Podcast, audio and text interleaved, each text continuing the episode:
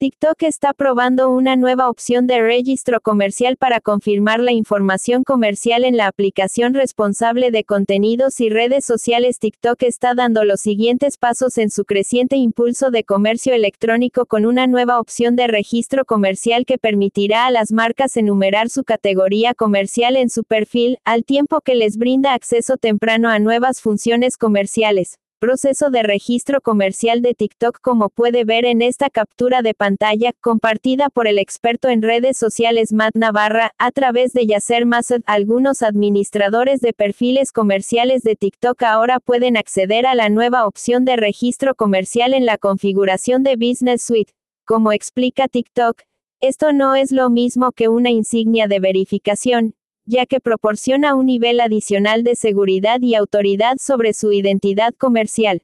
Pero al registrar su empresa a través de este proceso, que requiere que el usuario ingrese varios detalles adicionales de la empresa, puede mostrar la categoría de su empresa en su perfil de TikTok, lo que proporcionará otra forma para que TikTok recopile datos sobre los usuarios comerciales y, al mismo tiempo, categorice páginas en diferentes segmentos de la aplicación proceso de registro comercial de TikTok. Eso podría ayudar en la siguiente etapa de sus listados de comercio electrónico, al resaltar mejor las diferentes empresas y mostrárselas a los usuarios relevantes. También podría ayudar a comunicar lo que hace su empresa y facilitar la acción de compra de los visitantes del perfil. Buceo bancario obtenga el boletín Daily Dive de Banking Dive desde la tecnología hasta las regulaciones y políticas. El boletín Daily Dive lo mantendrá actualizado sobre las últimas noticias y tendencias de la industria. Registrate gratis el comercio electrónico es el siguiente gran paso para TikTok.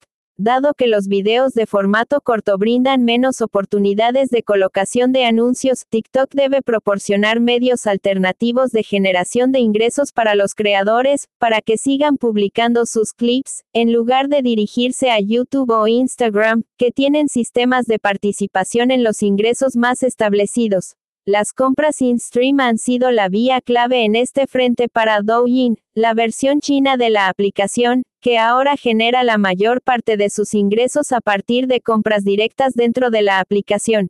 TikTok está buscando hacer lo mismo con la expansión de sus listados de comercio electrónico, así como compras en vivo, integración de Shopify y varios otros proyectos relacionados con el comercio que ahora están en proceso para la creciente aplicación de video. El registro comercial es un elemento menor a este respecto, pero la opción de compartir su categoría comercial agrega un nivel adicional de autoridad a su presencia en la aplicación, al mismo tiempo que comunica mejor sus ofertas a los usuarios. Le hemos pedido a TikTok más detalles sobre la opción y lo que implica el elemento de acceso temprano, y actualizaremos esta publicación cuando tengamos noticias.